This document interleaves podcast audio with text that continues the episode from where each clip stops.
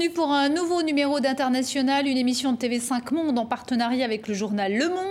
Il est l'une des personnalités africaines les plus influentes, économiste, ancien ministre de l'économie au Sénégal. Il a travaillé au Fonds monétaire international avant de rejoindre la Banque mondiale. Il en est aujourd'hui le vice-président en charge des infrastructures. Maktar Diop est l'invité cette semaine d'International. Avec lui, nous allons parler de la pandémie, du vaccin contre la Covid-19, euh, transport, électrification mais aussi de l'aide dont les plus pauvres vont avoir besoin parce que la crise sanitaire a généré une grave crise économique.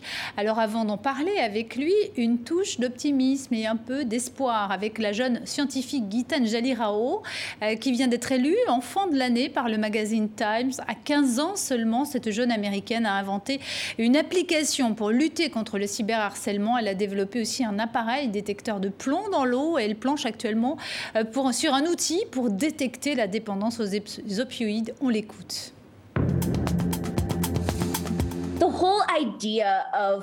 J'étais hyper excitée à l'idée de rendre le sourire aux gens. Un acte de bonté quotidien, c'est ce que je voulais. Et petit à petit, j'ai relié ça à mon amour des sciences et de la technologie. Aujourd'hui, je me considère comme quelqu'un qui utilise la science et la um, technologie comme catalyseur du progrès social. Mactar Diop, bonjour et merci d'être avec nous depuis Washington. Bonjour Dominique. À mes côtés, euh, pour vous interroger, Marie de Vergès. Euh, bonjour Marie de Vergès, vous êtes chef de service adjointe au Monde Afrique. Merci euh, d'être avec nous également. Mactar Diop, cette jeunesse-là qu'on vient d'entendre, cette jeune scientifique, cette jeunesse, elle nous donne des sacrées leçons, non? Absolument. C'est vraiment extraordinaire de voir ce qui se passe aujourd'hui on a une jeunesse qui non seulement s'intéresse à régler les problèmes d'aujourd'hui, mais, s'intéresse beaucoup aux problèmes de, demain. Euh, tout le mouvement sur le changement climatique actuellement a été dirigé, toutes les avancées qui ont été, euh, euh, faites et réalisées sur le changement climatique viennent de, l'impulsion des jeunes qui nous disent que, l'avenir est sombre et que si nous ne prenons pas soin de notre planète, nous allons droit au mur. Et on voit ici des, jeunes qui utilisent la technologie, qui utilisent les sciences pour faire face à des problèmes d'aujourd'hui. Et quand on discute avec les jeunes, on voit que ce qui les intéresse, ce sont les objectifs du millénaire. Euh, l'accès à l'eau, l'accès à l'électricité, l'égalité des genres. Et ce genre de questions sont des questions fondamentales qui vraiment nous interpellent, nous tous, qui sont des acteurs dans le monde du développement. Et je crois que s'inspire beaucoup de ce qui s'est passé déjà dans l'histoire. On sait que par exemple dans les Hidden Figures, ces femmes noires scientifiques à la NASA qui ont contribué à, l'évolution de la NASA étaient déjà un exemple. Et aujourd'hui, on voit que de plus en plus, il y a un effort qui est réalisé dans les pays pour créer plus d'égalité dans le domaine des sciences, parce que malheureusement encore, les femmes sont sous-représentées dans l'éducation dans le domaine des sciences. En Afrique, on voit beaucoup de dynamisme, on voit des gens au Malawi, on voit des pays qui font des inventions extraordinaires. Et donc cette jeunesse nous donne tous espoir et surtout nous donne des leçons. Makar Diop, quand vous étiez jeune, vous, vous, vous rêviez de quoi? Vous rêviez comment? Est-ce que vous imaginiez un jour que vous feriez partie des plus hauts dirigeants de la Banque mondiale? J'ai eu la chance de, vivre dans une famille où mes, parents m'ont poussé à, aller de l'avant et surtout nous ont inculqué des, valeurs. Mon père était un, avocat qui a beaucoup travaillé, qui a beaucoup euh, euh, défendu les causes euh, pour l'égalité des gens, pour l'émancipation. Ma mère était une sage-femme qui, a mis au monde près de 1000, enfants. Donc j'ai voulu dans un cadre où, où, ces valeurs étaient importantes.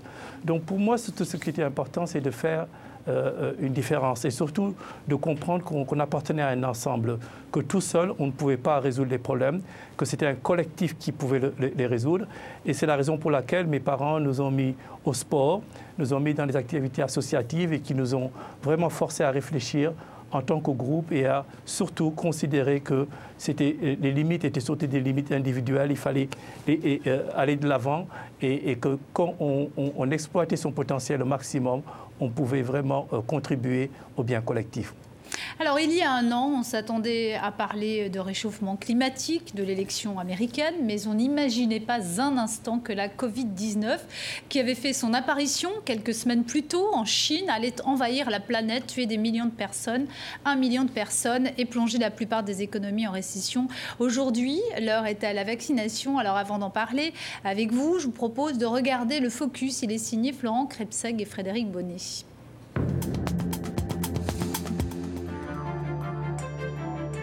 Cette image d'un vaccin anti-Covid au bout d'une aiguille était attendue dans le monde entier.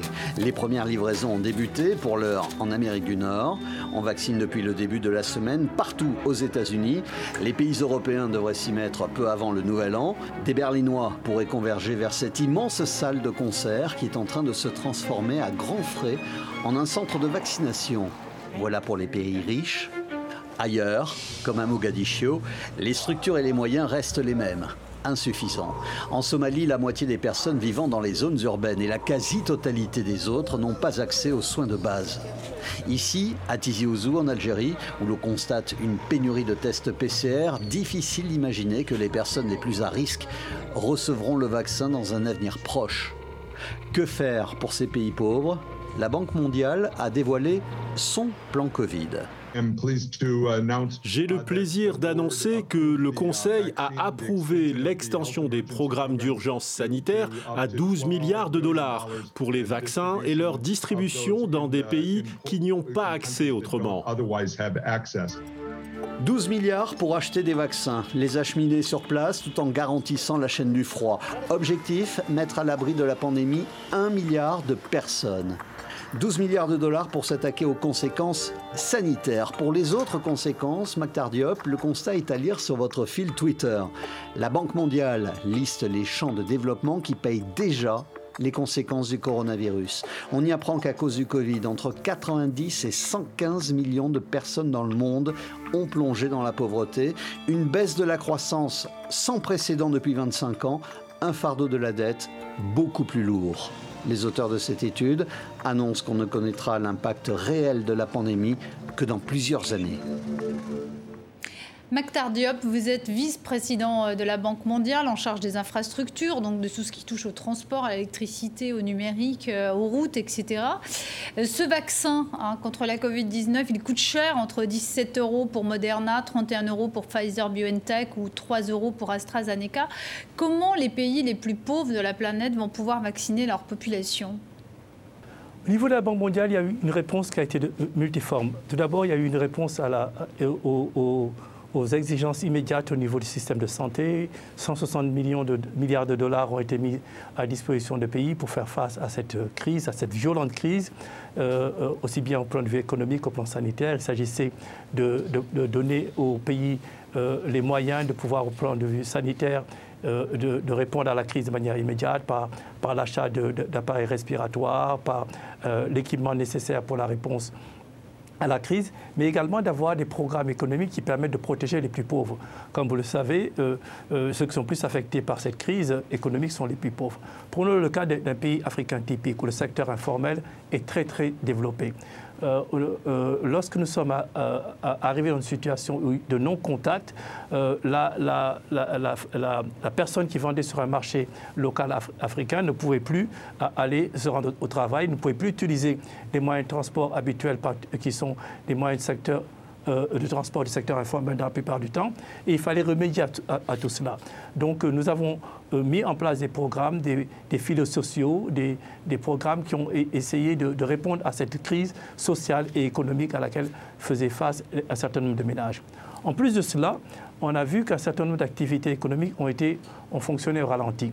On a vu que les sociétés d'électricité, par exemple, avaient de plus en plus de difficultés à recouvrer le paiement des, factures. On a vu que les, que le, secteur du transport euh, connaissait de plus en plus des, déficits énormes, que ce soit le transport aérien, le transport sur, route. Donc les appuis budgétaires pour faire face à cela ont été également une partie importante de de la réponse de la Banque mondiale. Maintenant, euh, maintenant qu'on a découvert ce, virus et qu'on commence à, le mettre en place, euh, nous avons développé au niveau de la Banque mondiale une stratégie très agressive. Et nous avons la chance d'avoir un département du développement humain qui est dirigé par ma collègue Mamta Murti, mais qui comprend en son sein des spécialistes de haut niveau.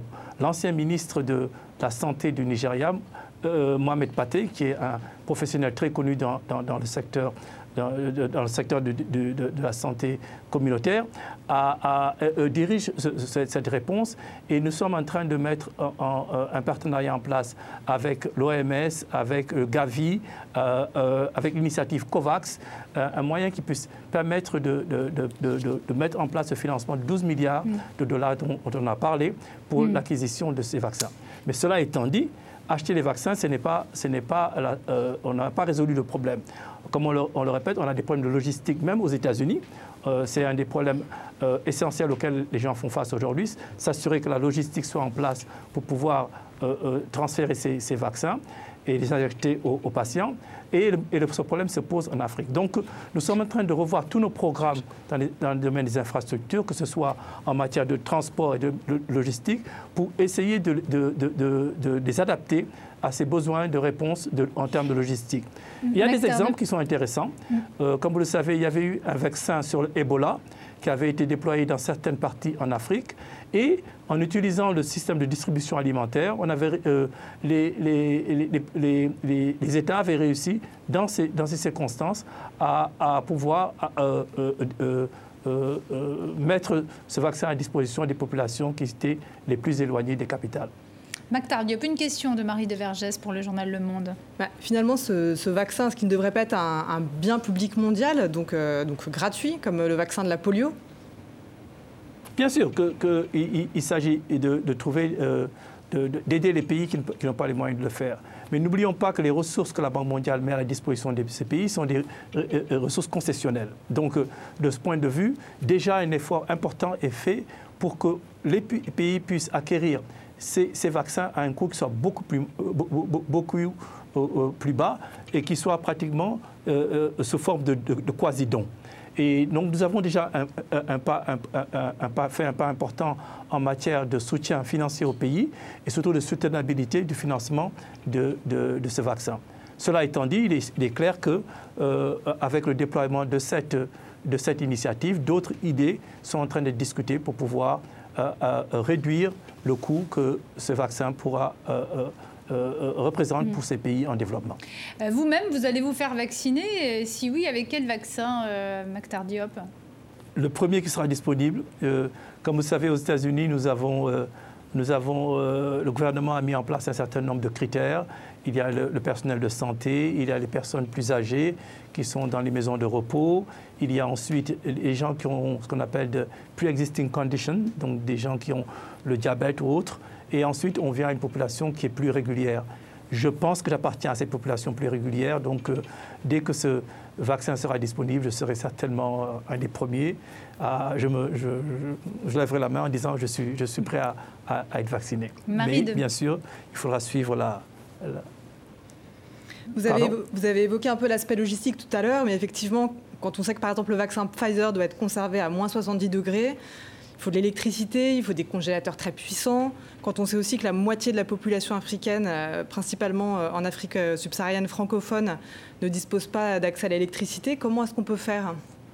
C'est justement ce qu'on est en train de faire. Je crois que cette crise a encore donné une impulsion à, la nécessité d'accélérer l'électrification, particulièrement dans, les secteurs ruraux. Des progrès importants ont été réalisés. Nous avons lancé une initiative qui s'appelle LIP, qui vise à, euh, à l'horizon 2030 à, rendre l'accès euh, universel.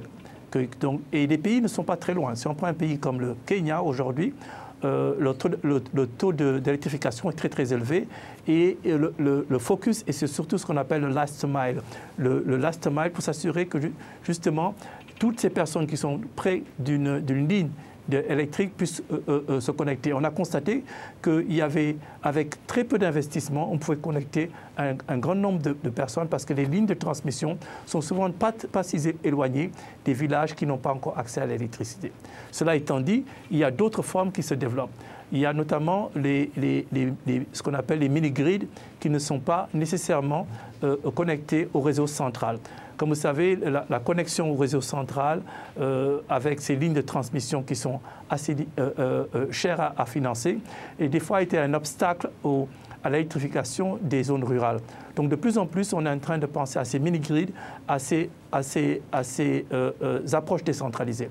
De plus, on a maintenant des, initiatives telles que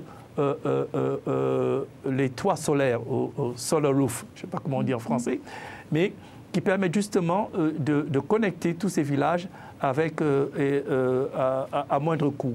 Et on voit une, très bonne symbiose, une très bonne jonction entre le numérique et le solaire, parce que maintenant, de plus en plus, on voit des telcos qui proposent à leurs clients euh, un package qui, leur permette d'avoir un toit solaire, d'avoir accès à un peu de, de, de, de 4G et avoir un peu d'électricité pour pouvoir satisfaire à leurs besoins de base. Donc, je crois qu'à l'avenir, il faudra de moins en moins penser à des solutions qui soient des solutions individuelles, segmentées, par, euh, euh, euh, par type d'activité qui soit qui est traditionnelle, telle que l'eau, l'électricité, le numérique. Il faudra de plus en plus penser à, des packages et, d'utiliser les synergies qui sont dégagées par les différents secteurs. Mactar Diop, euh, euh, aujourd'hui à, la crise sanitaire s'ajoute la crise économique. Euh, la quasi-totalité hein, des économies sont en récession.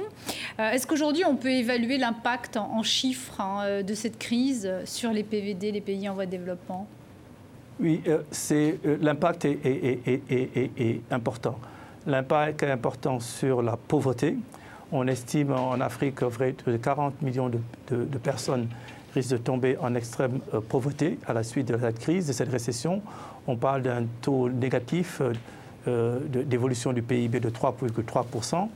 On, on, constate aussi que la demande, que le PIB, que la, croissance au niveau mondial sera de l'ordre négatif de l'ordre de 5%. je pense que ces, que ces projections seront un peu révisées à la hausse en, en janvier lorsque notre nouveau rapport sera, sera prêt. Euh, et parce que lorsque ces, évaluations sur le taux de croissance avaient été faites, euh, à cette époque, il n'y avait pas de clarté sur l'existence d'un vaccin.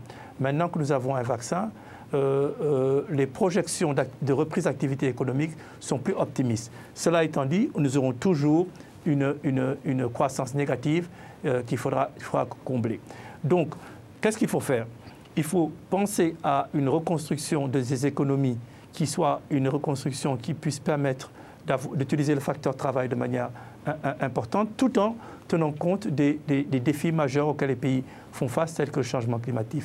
Et je crois que toute l'activité autour de l'économie verte, de l'économie verte et de l'économie circulaire permettra vraiment de créer un nouveau type d'emploi et de pouvoir relancer nos économies en, non seulement en leur donnant plus d'électricité, mais également en, créant des métiers nouveaux qui, permettront aux gens de s'insérer beaucoup mieux dans le monde du travail formel. Malgré tout, en considérant ce que vous avez décrit euh, au début, est-ce que, vous, est que vous redoutez que cette crise ait infligé des dégâts un peu irréversibles euh, aux pays en voie de développement?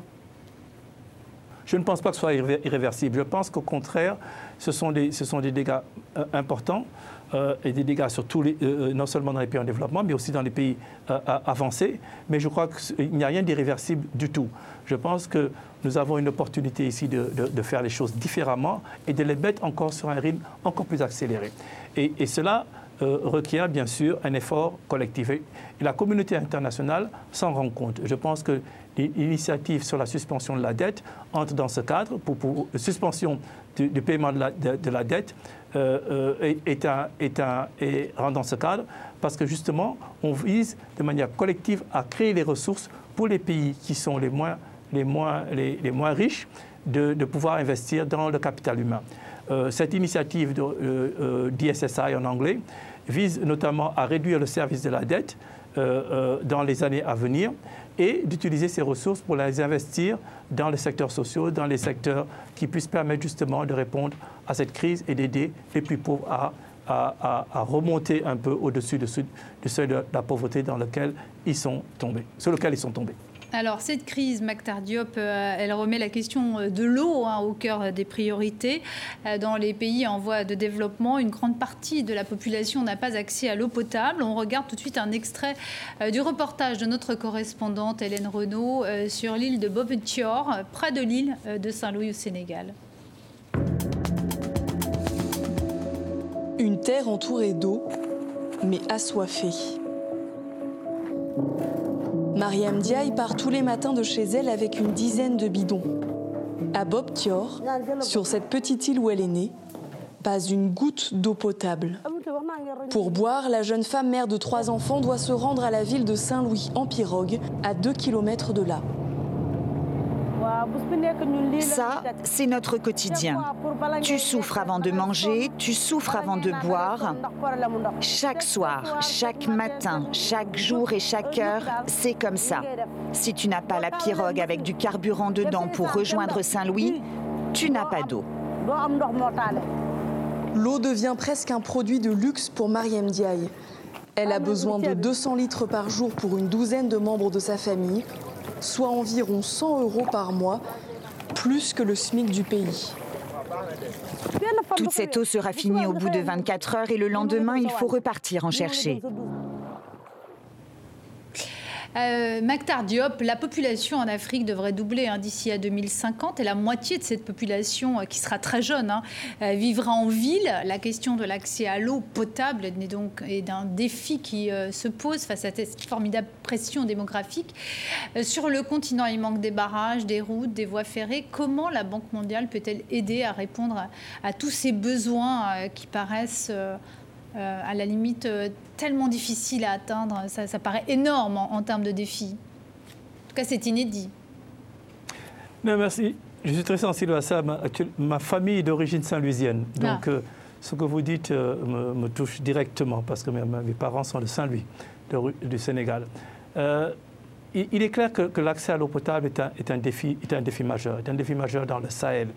Euh, une grande partie de la crise économique, de la migration que l'on voit est liée au, manque de ressources, euh, euh, de, ressources en eau et, dû aussi à la situation que nous avons au niveau du secteur de la pêche qui affecte aussi les revenus d'un certain nombre de, personnes, et tout, deux facteurs qui touchent beaucoup Saint-Louis, parce que c'est une ville côtière où, où il y a bien sûr cette question. D'autres, des solutions ont été envisagées. Les programmes en eau exigent, euh, sont coûteux, sont très coûteux. Donc il faut agir sur l'offre et sur la demande. La demande, il, faut, euh, il faudra accroître euh, particulièrement en, milieu urbain, essayer de voir s'il y a des possibilités pour les gens qui sont les plus aisés et les plus riches, qui utilisent des grandes quantités d'eau, de voir comment trouver une manière d'utiliser cette eau de manière plus efficace et qu'il y ait un peu moins de, déperdition dans le système. Il faudra investir dans, dans la maintenance. Parce qu'on constate également un, des gros problèmes au niveau du secteur de l'eau, c'est que la maintenance n'a pas été toujours au rendez-vous et qui fait que les pertes en, les pertes en réseau sont énormes. Donc une ressource qui n'est pas importante, mais avec euh, un, taux de déperdition important, parce que la, la, maintenance qui est, qui est exigée euh, n'est pas disponible. Troisièmement, avoir une, une, une continuer à, utiliser le fait que maintenant l'électricité pourra devenir beaucoup moins chère. Si on prend le solaire, on voit des initiatives de, désalinisation de l'eau qui peuvent aider euh, à, résoudre un peu ces questions d'accès à l'eau en la Mauritanie, qui était dans, cette région un des premiers pays à, faire, à mettre en place des usines de désalinisation, à, cette époque, faisait face au coût de l'énergie. Aujourd'hui, avec le solaire qui a baissé, euh, euh, et les énergies renouvelables qui sont plus disponibles, cela peut devenir une solution à, euh, à, l'offre d'eau. Mm. Cela, cela, cela étant dit, nous avons des pays également qui sont des pays qui n'ont pas accès à la mer et donc qui ne peuvent s'appuyer que sur les, ressources en, eau fluviale, cela exige que nous continuions à investir beaucoup sur la protection, sur la biodiversité, sur, le, sur, euh, les mesures d'adaptation au changement climatique, afin qu'on puisse sécuriser le, niveau des, fleuves et le niveau de l'eau disponible euh, euh, euh, dans, dans, ces pays qui n'ont pas accès à, à, la côte et donc à d'autres possibilités de, de, sources en eau. Magda quand on parle des besoins en infrastructure pour le continent, on voit que la, Chine est très présente, mais elle investit essentiellement dans des secteurs qui représentent un intérêt commercial et stratégique pour Pékin. Est-ce que d'après vous, c'est problématique pour le développement du continent? Je peux, parler, je peux parler de ce que nous faisons et de ce que les pays veulent les pays veulent plus d'infrastructures, les pays veulent des infrastructures de qualité, les pays veulent des infrastructures durables, des, infrastructures qui soient résilientes et qui, permettent de faire face aux chocs climatiques auxquels ils font, face. Comment les pays, bien sûr, sont, pressés et des fois, dans, euh, euh, dans ce mouvement d'accélérer pour, pour, accroître le, le, le stock d'infrastructures, il y a des fois des décisions qui ont été prises un, peu un peu trop rapidement. Mais la tendance générale, c'est que aujourd'hui, on a un déficit énorme en, matière d'infrastructures. Ce que, que devons-nous faire? Nous devons créer les conditions pour que le secteur privé puisse investir plus dans les infrastructures. Et pour, ce faire, nous pensons que les fonds d'investissement institutionnels, les fonds de pension, sont une grande source de ressources à long terme. Euh, un des problèmes auxquels les pays africains font face, c'est qu'ils n'ont pas de ressources à long terme et, les, infrastructures sont des, sont des produits qui s'amortissent sur une très longue période. Donc il y a un peu un déséquilibre entre la nature des ressources qu'ils reçoivent pour financer leurs infrastructures et l'utilisation pour l'infrastructure. Donc aujourd'hui, ce que nous faisons, c'est que nous, créons un, environnement euh, qui puisse permettre au secteur privé d'investir beaucoup plus dans, les infrastructures. Il y a des cas qui commencent à, être mis en place en Afrique, tels que euh, euh, l'autoroute Dakar-Diamniadio, mais on voit d'autres types d'investissements qui se, développent. Et ce que nous voulons, c'est que pour les secteurs et pour les, secteurs qui sont rentables pour le secteur privé, que le secteur privé puisse investir et que l'État investisse beaucoup plus dans les, pistes rurales, dans les, secteurs où le, secteur privé est moins intéressé immédiatement à investir. Mais quand même, pour revenir un peu sur cette question des investissements chinois, ils ont été souvent critiqués ces dernières années, soit pour leur opacité, soit parce qu'ils contribuaient à endetter les pays qui recevaient ces investissements. C'est d'ailleurs un sujet qui a été euh, beaucoup porté par euh, la Banque mondiale et par euh, son président David Malpass. Est-ce que vous avez l'impression que les choses sur ce plan-là sont en train de changer?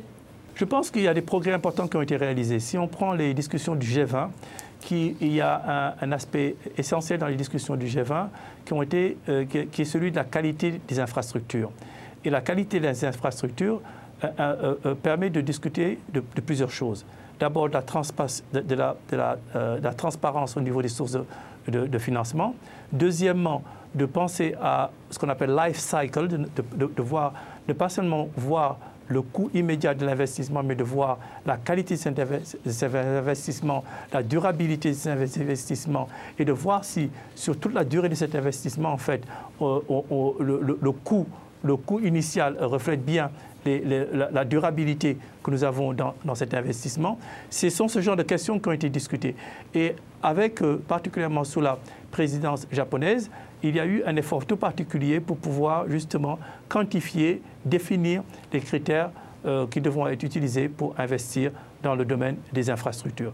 Et euh, il y a une, une, volonté globale de toutes les parties aujourd'hui, maintenant, de revoir, cela et de pouvoir utiliser des critères qui soient des critères acceptés par la communauté internationale, que ce soit les investisseurs chinois, les investisseurs japonais, les investisseurs français, les investisseurs africains, que ce soit un, cadre commun qui soit utilisé pour justement euh, sélectionner ces projets et voir comment ils pourraient être mis en œuvre de la manière la plus utile dans les pays africains. Alors cette semaine, le ministre des Affaires étrangères euh, français, Jean-Yves Le Drian, disait qu'on voyait de nouveaux acteurs hein, sur le terrain du développement et qu'il n'était pas concevable de leur laisser les coups des franches. Il ciblait bien sûr, hein, euh, sans les nommer, la Chine, mais aussi la Turquie et la Russie, qui sont de plus en plus euh, présents, hein, présentes sur le continent. L'aide au développement, elle peut être le terrain d'une nouvelle guerre d'influence. Et puis, comment vous percevez-vous euh, l'arrivée de ces pays euh, sur le continent africain? Il n'est pas de mon, de mon, euh, de mon je n'ai pas pour, pour, rôle de, de, de mettre une opinion sur ce que chaque pays fait. les pays ont une histoire, les pays ont des relations particulières avec d'autres pays, et dans ce cadre, ils articulent le genre de relations qu'ils veulent avoir. Les pays sont souverains et les pays décident de ce qu'ils veulent faire la Banque mondiale n'est pas là pour leur dire vous ne parlez pas à tel partenaire, vous parlez à tel autre partenaire, ce partenaire est bon. Nous ne sommes pas des juges. Ce que nous, faisons et ce que nous, continuerons de faire, c'est de, mettre le doigt sur les questions systémiques. Quels sont dans les systèmes ce qui ne permet pas au pays d'avoir, euh, euh, euh, de, de tirer le meilleur profit pour leur population des investissements qu'ils font. Pour ce faire, nous poussons pour beaucoup plus de transparence dans les décisions d'investissement, euh, publier les contrats est une chose qui est extrêmement utile et importante parce que ça aide à, beaucoup plus de transparence. L'évaluation des projets avant de les adopter est un troisième élément. Quatrièmement, qu'on ait des régulateurs très forts et très indépendants pour que les règles du jeu soient respectées et soient appliquées à tout le monde. Actuellement, Mac il y a un manque de transparence pour vous euh, dans la manière dont les contrats sont signés? Je ne peux pas euh, faire un, euh, émettre un avis général. Il y a eu des instances où il n'y a pas eu de transparence dans les contrats, et cela est le travail que, que, nous faisons, notamment dans le domaine de la gouvernance, en demandant aux, pays de, de, mettre à disposition, non pas de la Banque mondiale, mais de la population, le, les, éléments de, choix qu'ils font, parce que ça permet justement d'éclairer et de voir, d'avoir une discussion saine sur la manière dont on peut mieux allouer ces ressources. N'oublions pas que ces ressources ne sont pas des ressources euh, infinies, ce sont des ressources qui sont des ressources limitées. Nous euh, tous les trois ans, nous parlons aux, actionnaires de la Banque mondiale et leur demandons de mettre des ressources pour aider au développement. Donc nous sommes un peu garants de la transparence de, l'utilisation de ces ressources et nous voulons nous assurer que cela se fait dans un cadre clair, transparent et surtout au profit des populations qui, bénéficient, qui devraient en bénéficier. C'est ça le maître mot. C'est qu'est-ce qui, est qui va dans l'intérêt des populations. Ce n'est pas un problème de Banque mondiale, ce n'est pas un problème d'autres bilatérales, ce sont les populations. Et c'est ce que notre président vraiment euh, euh, dit et répète en disant qu'il utilise un terme de country outcomes quels sont les résultats dans les pays. Alors, Mactar Diop, l'Afrique, c'est aussi le continent de la révolution hein, du numérique. Cette semaine, l'ancien international de football ivoirien Didier Drogba a inauguré trois classes numériques dans des écoles à Niablé. Hein. c'est une région rurale dans le centre-est de la Côte d'Ivoire. On regarde un extrait du reportage de notre correspondant Cléophas Mossala, image commentée par Simon Rodier. Didier Drogba utilise son image, utilise sa force au service des Ivoiriens. C'est ce qu'il veut montrer en se rendant dans cette région loin, si loin d'Abidjan, une zone rurale où la fracture de développement avec le reste du pays se fait parfois cruellement sentir. Les écoles ici sont gratuites, mais ces enfants et ce professeur travaillent sans livre. On n'a pas les livres, on ne sait pas comment dispenser les cours. Vraiment, ça cause hein, beaucoup de problèmes. Donc euh, les parents n'arrivent pas avoir tous les documents donnés à leurs enfants. Et ce qui joue beaucoup sur euh, le niveau des, élèves. Parce que l'enfant n'est pas documenté et quand on lui donne des exercices à faire, il ne sait pas comment faire parce qu'il n'a pas le livre. Alors Drogba est venu en apporter. Et il a ajouté avec sa fondation une trentaine d'ordinateurs pour trois écoles. Ça, c'est la souris. Oui. Et puis ça, c'est le clavier. Ça, c'est le clavier, ça, c'est la souris réduire la fracture numérique, ce sera un long combat que l'État ivoirien n'a toujours pas mené ici. Quand vous voyez l'accueil que, ces jeunes nous réservent, que ces élèves nous réservent, vraiment ça fait chaud au cœur et, ça donne envie de faire plus. Donc ces outils sont là pour eux, euh, à leur disposition et je pense que ça va aussi aider les enseignants euh, à, aller beaucoup plus vite dans, leur manière de transmettre le savoir. Dans cette région grande productrice de cacao, l'éducation des enfants a du retard. C'est l'envie de Drogba de participer à son développement. Une région qui d'ailleurs le fait roi ce jour-là. Chef traditionnel et porteur d'un message de paix et d'espoir.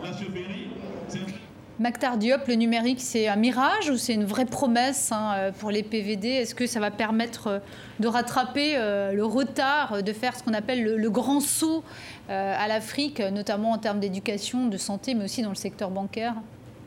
Ça va le faire, ça le fait déjà. C'est déjà, quand on voit ce qui s'est passé au Kenya avec M-Pesa, où aujourd'hui on voit un pays africain qui est cité un exemple de manière internationale en matière d'inclusion financière, on voit l'impact que ça a. Quand on voit aujourd'hui euh, le, dynamisme des, des, des start-up en, Afrique, la créativité de cette jeunesse africaine qui a pu développer des solutions tout à fait adaptées à, la réalité à laquelle nous, nous, faisons face en Afrique. Quand on voit aujourd'hui l'impact que cela peut avoir à, sur, sur l'éducation, où on voit de plus en plus des jeunes qui peuvent accéder à, du savoir euh, euh, de manière instantanée il y a 20 ou 30 ans, quand il fallait faire sa, recherche au niveau universitaire, il fallait se déplacer en France, il fallait se déplacer en, Angleterre, il fallait se déplacer aux États-Unis. Aujourd'hui, un jeune à Abidjan, à Dakar, à, Nairobi peut accéder à, cette connaissance de manière immédiate et pouvoir donc être formé de la même manière que les gens sont formés dans les pays développés. cette révolution numérique a un effet sur la santé. Imaginez-vous qu'aujourd'hui, si on pouvait, avec cette, cette révolution numérique, on, peut faire un saut énorme en termes de diagnostic euh, euh, en matière de santé. Avec l'intelligence artificielle, on réussit à lire beaucoup plus vite des, rayons, des, des, des, radios qui sont, qui sont faites pour les gens qui sont atteints de, de, de pneumonie ou autres maladies pulmonaires on peut faire un, certain, un, grand nombre de choses dans le domaine de la santé. Et cela est en train de se passer en Afrique. Et la jeunesse africaine est vraiment impressionnante en matière d'adoption des, technologies de la, communication. Donc pour moi, c'est une réalité et c'est surtout le futur. pour, pour, que tout ça puisse accélérer vraiment, c'est vrai qu'il euh, faudrait qu'il y ait un accès au numérique qui soit plus important sur le continent. On sait que plus de la moitié euh, des Africains n'ont encore pas accès à la 4G, euh, ce pourcentage est massif dans les campagnes. Et réduire la fracture numérique, c'est des sommes colossales. Est-ce que vous avez l'impression que dans le contexte actuel, on peut vraiment espérer que ça avance? Oui, ça avance actuellement. La, crise, la crise que, nous avons, que nous, connaissons aujourd'hui avec le COVID-19 a vraiment mis l'accent sur le numérique. Tout le monde, maintenant, on ne discute plus de, du, numérique. Et, récemment, euh, j'en parlais en disant que la connectivité n'est plus un luxe aujourd'hui, c'est une nécessité euh, pour un, certain nombre de pays. Et je crois que ce point de vue est, le même euh, euh, pour beaucoup d'Africains. Aujourd'hui, la Banque mondiale, en travaillant avec le, le WEF, à travers, avec GSME, qui est l'organisation de l'industrie mobile, et, en travaillant avec l'UTI, ITU ou UTI, en, anglais, ça dépend de l'acronyme, c'est l'Association internationale de l'Union internationale des télécommunications. Aujourd'hui, on est en train de mettre un programme qui vise justement à créer, à, mettre l'accès universel à l'équivalent équivalent à la 4G en Afrique d'ici 2030. Pour ce faire, il y a un certain nombre de, de conditions. Ce n'est pas seulement les investissements physiques. Aujourd'hui, par exemple, on voit qu'il y a beaucoup de fibres optiques qui est disponible en Afrique et qui n'est pas utilisée, ce qu'on appelle la fibre noire. Donc, euh, euh, euh, enlever toutes les, barrières réglementaires qui ne permettent pas aux gens d'exploiter au maximum l'existant. Deuxièmement, avoir plus de compétition pour que les prix et les coûts baissent. Les coûts sont encore élevés en Afrique et en ayant plus d'acteurs dans le secteur, plus de compétition, on pourra avoir des prix qui sont plus bas. Il est intéressant de voir aujourd'hui que les GAFA sont en train d'investir aujourd'hui dans, les câbles sous-marins. Et d'ici la fin de l'année prochaine, on aura une, une, offre en termes de données qui sera énorme sur le continent. Le problème de capacité ne se posera plus. Le problème, ce sera de distribuer cela à l'intérieur des pays et de rendre cet accès aux pipes plus, facile. Donc il faudra créer les conditions pour qu'il y ait un accès libre à ce câble sous-marin, qu'il y ait plus d'acteurs, qu'il y ait plus de compétition et que les acteurs africains jouent un rôle important il y a un certain nombre de jeunes, il y a beaucoup de jeunes qui sont très bien formés, qui, qui ont des idées euh, euh, euh, impressionnantes sur le développement du numérique, mais souvent qui n'ont pas le capital, qui n'ont pas les ressources pour pouvoir investir et pouvoir compétir avec les grandes sociétés qui sont sur place.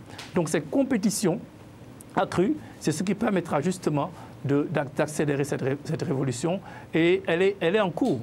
ça se passe. Ça, va, ça bouge très vite sur le continent. Comme vous le constatez, ça bouge à Dakar, ça bouge à Abidjan, ça bouge à Lagos, ça bouge à, Nairobi. Et les GAFA le savent très bien parce qu'ils commencent à, à investir et à regarder ces destinations de manière très, très, très précise. Justement, Maktar Diop, euh, on a vu hein, il y a quelques minutes euh, ce sujet euh, qui était tourné en Côte d'Ivoire, où Didier Drogba était en train d'inaugurer des écoles numériques. ça me rappelle ce qu'on entendait dans les rues d'Abidjan il y a quelques années. on ne mange pas les ponts. Hein. Autrement dit, la Côte d'Ivoire qui affichait un taux de croissance et qui affiche toujours un taux de croissance positif est, est très important. la population ne voit pas forcément les résultats de ce taux de croissance. Alors je sais que vous n'êtes pas là pour juger la manière dont un État administre ses, comptes, mais quand même, comment, on peut... Expliquer aujourd'hui encore que les populations ne profitent pas davantage de la croissance? Il est important que, la croissance ne soit pas uniquement dans les secteurs à haute intensité capitalistique.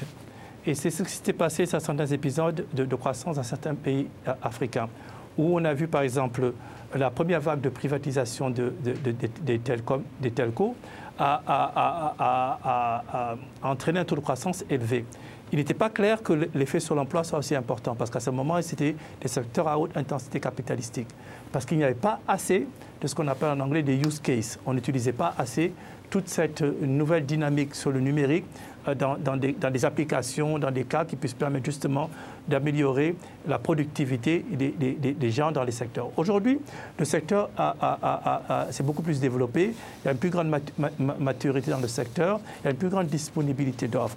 Donc plus on aura de cas de, qu'on appelle de use case, où il y aura plus de e-agriculture, de e-commerce, de e-santé et, tous ces éléments de, développement digital, plus on, verra un, effet sur l'emploi. Je vous donne un exemple. en Côte d'Ivoire, nous avons développé, euh, euh, euh, nous avons mis en place un programme à demande des autorités ivoiriennes sur le cacao.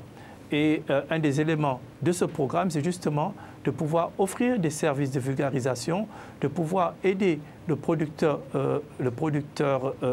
ivoirien d'avoir une meilleure découverte des prix. et ça, l'utilisation du numérique est un élément essentiel pour ce faire. Le e-commerce en Afrique est en train de se développer de manière importante. Aujourd'hui, euh, on voit de plus en plus. J'étais à, Nairobi euh, il y a un an et demi. Et pour montrer la créativité de, ce qui se passe dans, ce secteur, il y avait euh, quelqu'un, un jeune, a dit Moi j'ai mon catalogue et je suis en, rapport avec des, fermiers dans la partie ouest du Kenya.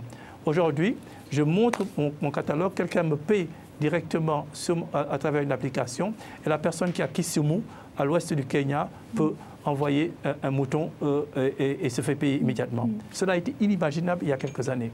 Donc cette intégration va être de plus en plus forte.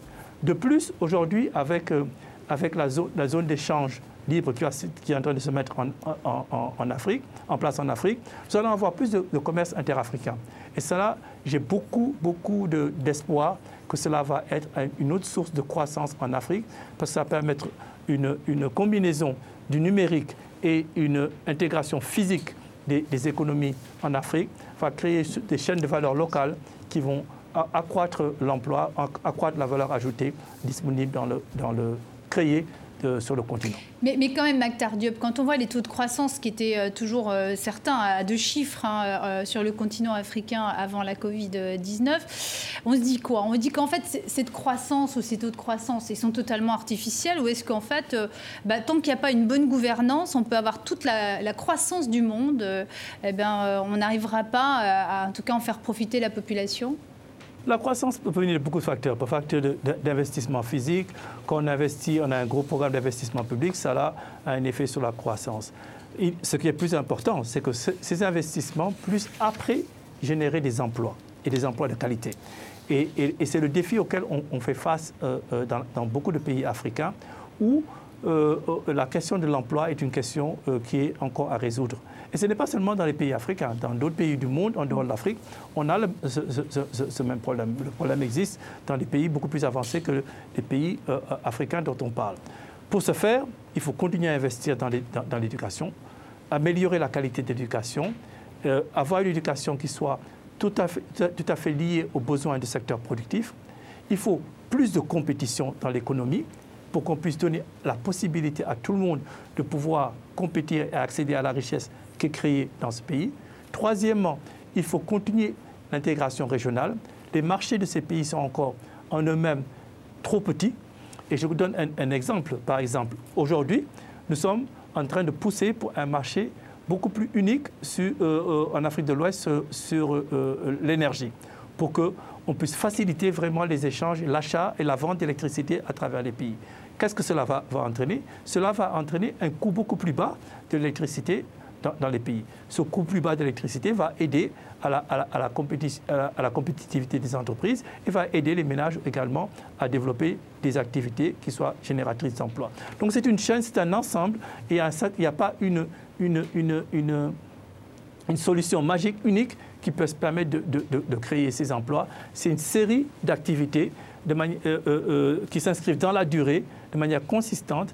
Et parmi ces piliers sont la formation, la, bonne gouvernance, la qualité de la, de, la régulation et, la création de chaînes de valeur qui puissent permettre justement d'accroître la valeur ajoutée qui a été créée sur le continent.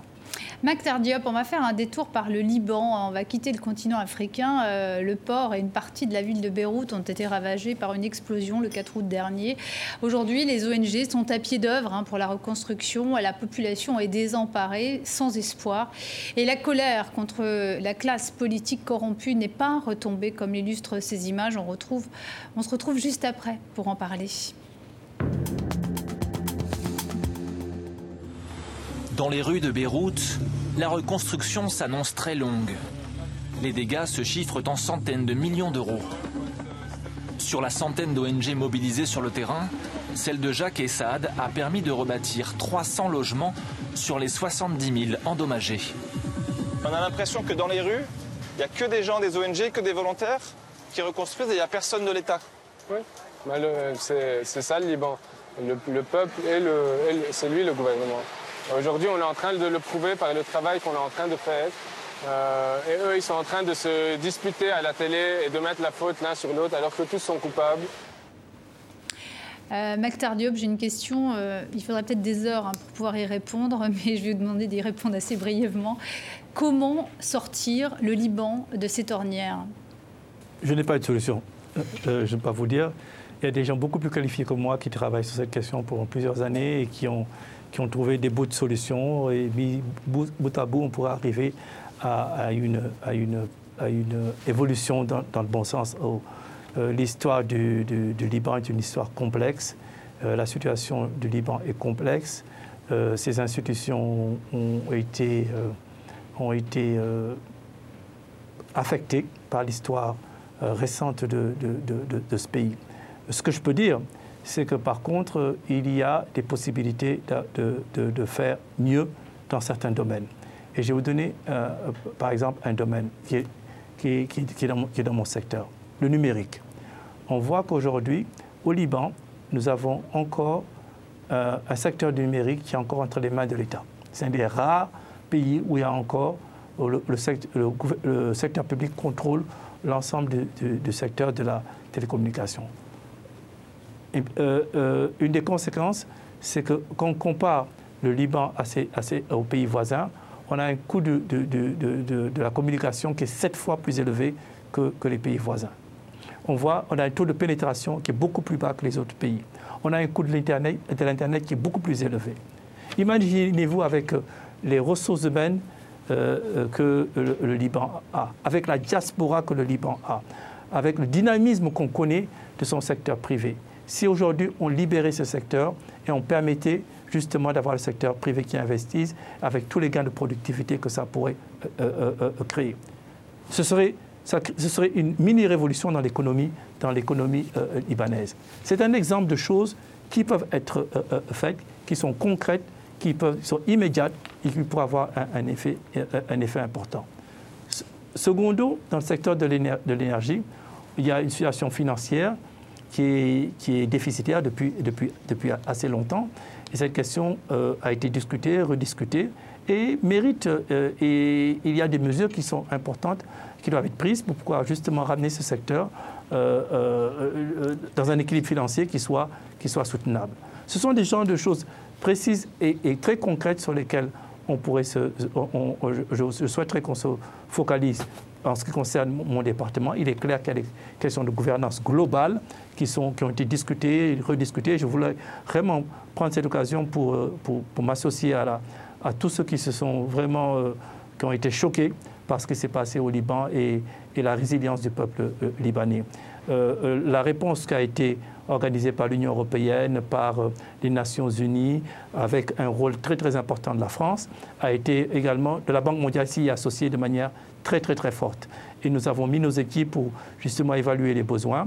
Les besoins sont énormes dans le secteur du transport, du logement, en particulier dans le cadre de cette reconstruction. Donc nous avons mis un certain nombre de programmes et d'initiatives pour aider à, la mise en œuvre, mais comme tout le monde le dit, euh, les institutions sont, essentielles dans ce processus. Avoir des institutions fortes, des institutions qui puissent permettre justement de, de, recréer la confiance qui est nécessaire et qui a été perdue par un certain nombre de, un grand nombre de personnes au Liban.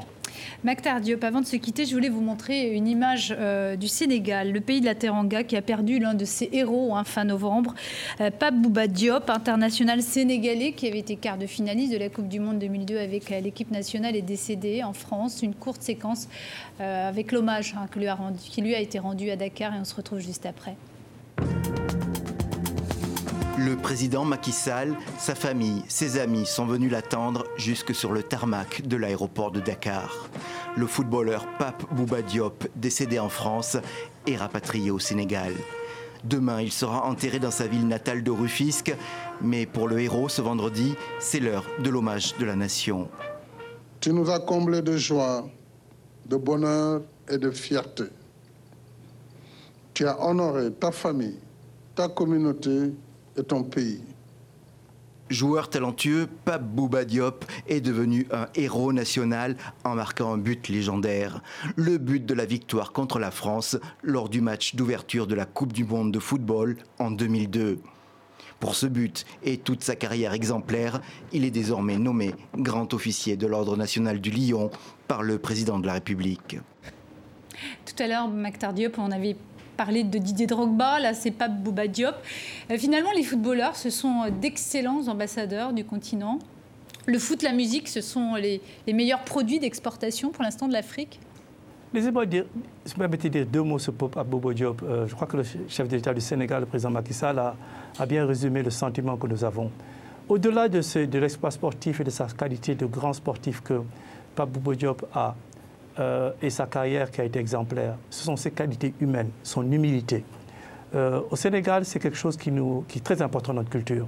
Cette humilité, ce respect de la communauté, cette volonté de donner aux autres.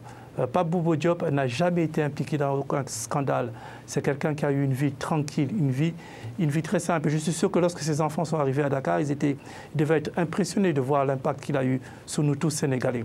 Et ça va bien au-delà de ce qu'il a fait en, matière sportive, euh, de, son, de sa contribution extraordinaire au sport, au football sénégalais. Ça a été la personne. Et je crois que c'est ça que le sport euh, nous apprend. Bouba Diop, pour moi, représente ce que le sport apporte à, la société.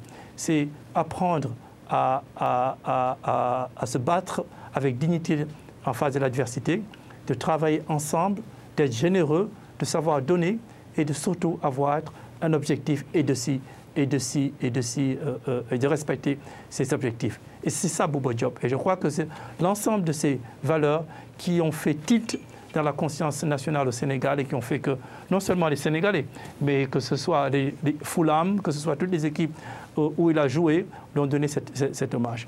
Les sportifs, les musiciens, les hommes, les, écrivains, euh, parce qu'on doit pas parler simplement des, sportifs et des artistes. Nous avons des écrivains, des gens qui ont, produit des œuvres intellectuelles de, très grande qualité également, qui sont, sont nos ambassadeurs.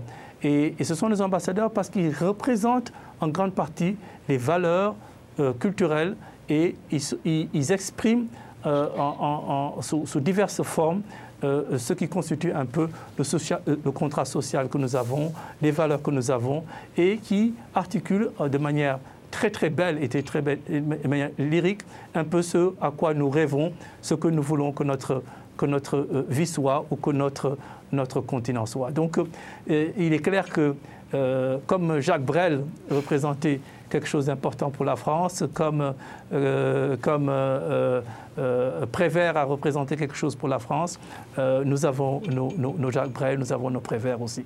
Merci beaucoup, Magdar Diop. Merci à vous, Marie de Vergès, d'avoir participé à International. International qui fait une pause pendant deux semaines. Début janvier, vous retrouverez Françoise Joly. D'ici là, passez de joyeuses fêtes de fin d'année. Excellente suite de programmes sur TV5 Monde.